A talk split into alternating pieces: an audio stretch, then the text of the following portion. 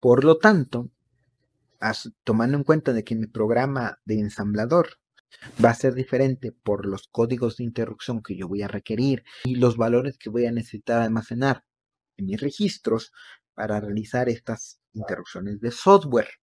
Esto quiere decir que debo yo de definir qué sistema operativo debo de utilizar o voy a utilizar. Porque dependiendo del sistema operativo, aunque sea el mismo procesador, va a hacer que varíe el código del ensamblador que yo voy a estar trabajando. Bienvenidos al curso del ensamblador X86. El día de hoy vamos a hablar de las interrupciones y cómo es que éstas influyen en nuestro código de ensamblador. Tanto los periféricos como el procesador van a trabajar de forma distinta en cuanto a su velocidad de operación el procesador siempre va a ser más rápido que cualquier periférico.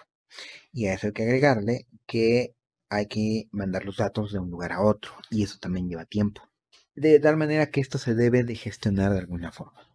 Hace muchos años, los años 80, los años 90, lo que ocurría era que el procesador, una vez, lo que ocurría era que el procesador preguntaba a todos los periféricos si tenían algo pendiente con él si querían enviar datos, si querían leer algún dato, en fin. Sin embargo, este método era un poco ineficiente porque el procesador gastaba tiempo al preguntarle a un periférico que no tenía la intención de realizar ninguna operación. Después se pensó en que los diferentes periféricos alzaran la mano la pata. Son cheats. Y por lo tanto, al momento en el que un periférico tuviese la intención de enviar un dato, de que le mandaran un dato, este periférico podía mandarle una señal al procesador y decirle necesito valores o tengo que enviar datos. Y el procesador sería cargo. Pero ¿cuál es el problema aquí? Y es que el procesador su única tarea debe de consistir o debería de consistir en ejecutar instrucciones en la memoria. Entonces, si se encuentra ejecutando alguna operación y en eso es molestado por un dispositivo, ¿qué tendría que hacer? Dejar de lado la ejecución de la instrucción y posteriormente, una vez terminada la, la tarea, regresar a ella o terminar esa tarea y después ejecutar esa operación que le pida el dispositivo. Entonces, aquí hay que tomar en cuenta muchos detalles. No es lo mismo que una tarjeta de red haga una petición para enviar datos, a que el disco duro haga una petición para enviar datos a la memoria. La cantidad de datos y el tiempo que van a tardar en mandarlo y la naturaleza de sus datos van a variar y que por lo tanto el procesador podría estar ejecutando cualquier clase de instrucción y no sabría en cuánto tiempo tardaría determinar esa instrucción. Entonces lo que se incluyó aquí fue la idea de una fue la idea de que al, al procesador se le interrumpía. Entonces el procesador está en sus cosas, está ejecutando el ciclo de fetch, y de pronto llega alguien y dice, ¿sabes qué? Necesito que tú me atiendas y por lo tanto al procesador se le interrumpe. Lo que ocurre en la actualidad es que hay un pequeño dispositivo que administra estas interrupciones, estas peticiones por parte de los periféricos, que se encuentran en la motherboard. Entonces, lo que ocurre es que conforme van llegando las distintas peticiones de los periféricos, estos se acomodan en una cola debido a su nivel de prioridad dependiendo del tipo de dispositivo, etc, etc, Y una vez el procesador termina el ciclo de fetch actual, lo que ocurre es que antes de pasar al siguiente ciclo de fetch, le pregunta al dispositivo que administra las introducciones si tiene algo para él. Diferente a preguntarle a todos y cada uno de ellos si tienen algo que realizar. Entonces, el dispositivo encargado de administrar esas interrupciones, de tener algún tipo de petición, le puede decir al procesador, mira, tal periférico quiere realizar esta tarea. ¿Ok? Entonces ya el procesador atiende al periférico, se encarga de realizar esa transacción de datos y una vez que termina, regresa al ciclo de ejecución. El procesador por sí mismo no es capaz de poder interactuar con todo ese hardware. El procesador solamente tiene una tarea principal. Y si bien es cierto que también es encargado de, eh, de administrar el hardware, necesita la ayuda de otro dispositivo de tal manera que tenemos al BIOS como un dispositivo encargado de realizar la administración de entrada-salida. El procesador va a utilizar al BIOS como una especie de ayudante para que sea el BIOS quien se encargue de hablar y manejar todas las transacciones entre los periféricos. Pero también podemos tener interrupciones vía software. Esto quiere decir que yo en un programa en ensamblador puedo invocar una interrupción para que el BIOS tome el control para realizar cierta tarea. Dentro de las instrucciones de software tenemos a las que son creadas por el sistema operativo y las que son creadas por el BIOS. Las instrucciones del sistema operativo son más sencillas de utilizar, pero hay que tomar en cuenta de que en realidad lo que hacen es que reutilizan las interrupciones que proporciona el BIOS. Entonces, esto quiere decir que son más lentas. Por lo tanto, cuando yo estoy programando un ensamblador y yo quiero leer los datos de mi teclado, o los datos que son introducidos por el teclado, yo puedo utilizar, por ejemplo, una interrupción de, por parte del BIOS. Entonces yo le puedo decir al BIOS, ¿sabes qué BIOS? Quiero que, por favor, que traiga los datos que son pulsados por el teclado y los transfieras a un determinado registro. El BIOS perfectamente lo puede llegar a hacer, conociendo el código de interrupción que hay que necesitar para que el BIOS sepa qué operación queremos realizar. Porque de la misma forma que nosotros podemos leer datos del teclado, podemos enviar datos a pantalla o podemos enviar datos por el puerto serial o podemos enviar datos por el puerto paralelo o podemos enviar datos a la tarjeta de red. Entonces vamos a manejar un rango del 10 en hexadecimal al valor 33 en hexadecimal para indicarle al BIOS qué es lo que queremos hacer. Esto era lo que se utilizaba en los años 80. Sin embargo, desde Windows XP a la fecha, lo que ocurre es que los sistemas operativos ahora han tomado el control y ya no nos van a permitir hablar directamente con el BIOS por cosas de seguridad y, ese tipo de asuntos.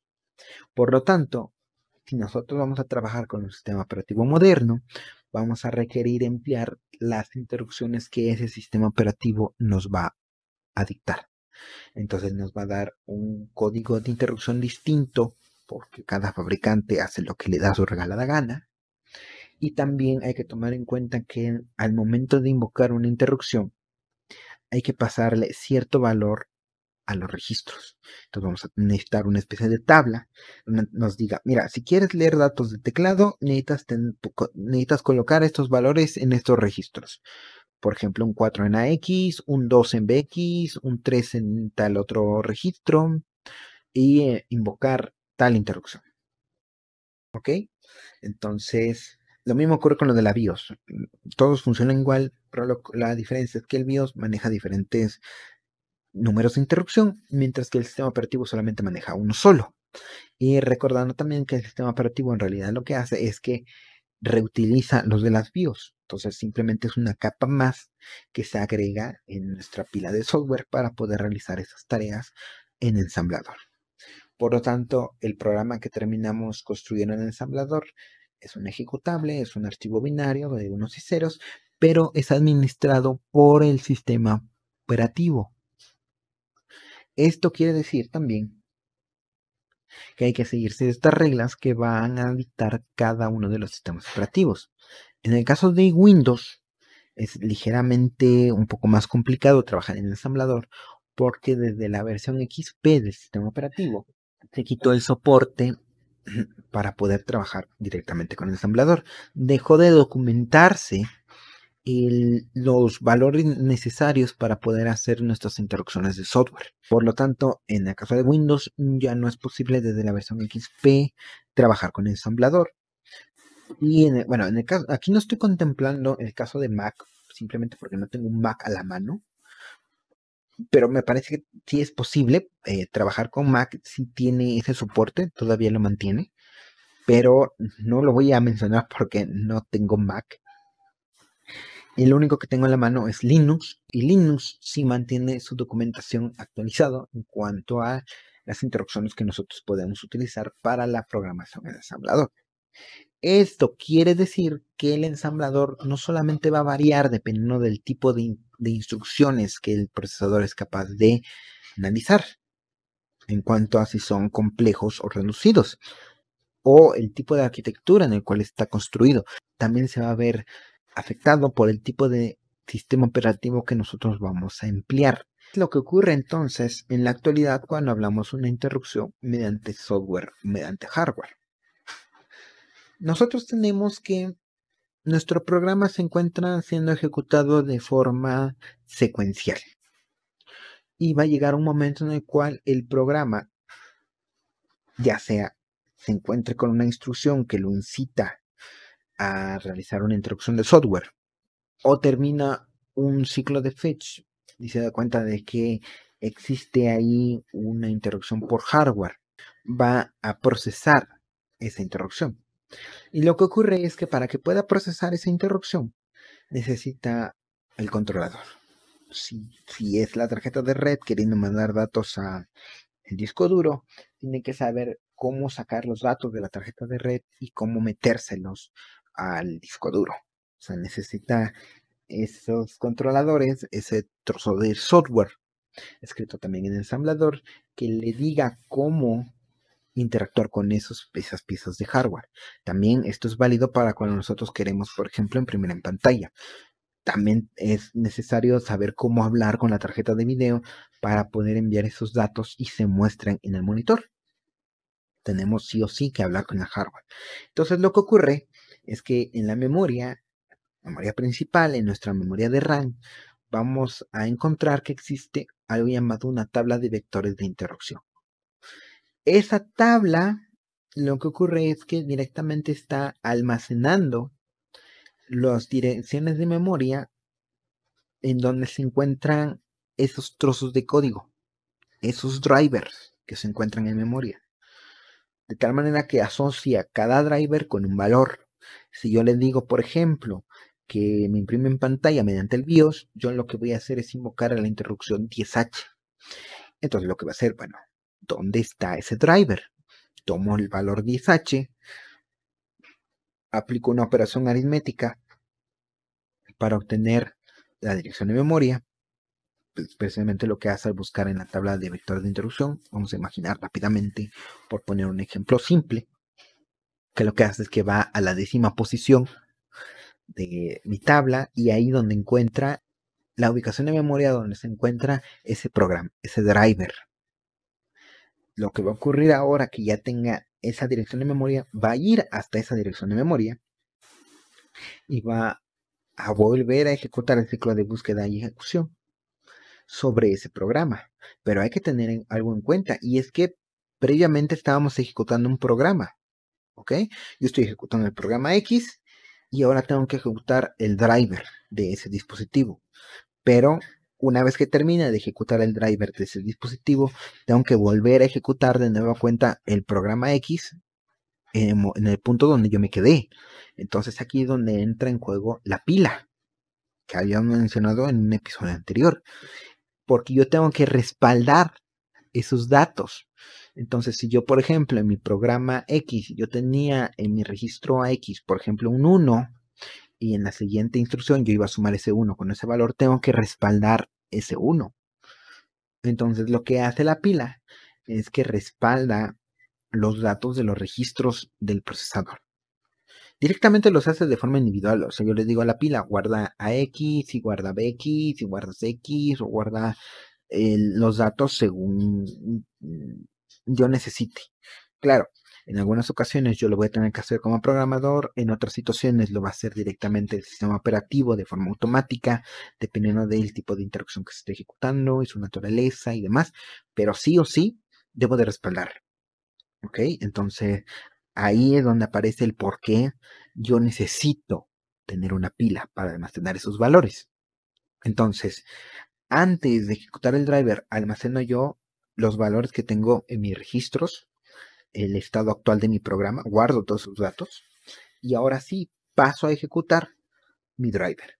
Entonces comienzo a ejecutar línea por línea y una vez que ya terminé de ejecutar mi driver, eh, el driver al final de su código va a tener una instrucción especial llamada iRed que me va a indicar que ya se acabó, que ya no hay más instrucciones que ejecutar y que por lo tanto podemos volver a nuestro programa X y seguir ejecutándolos sin más.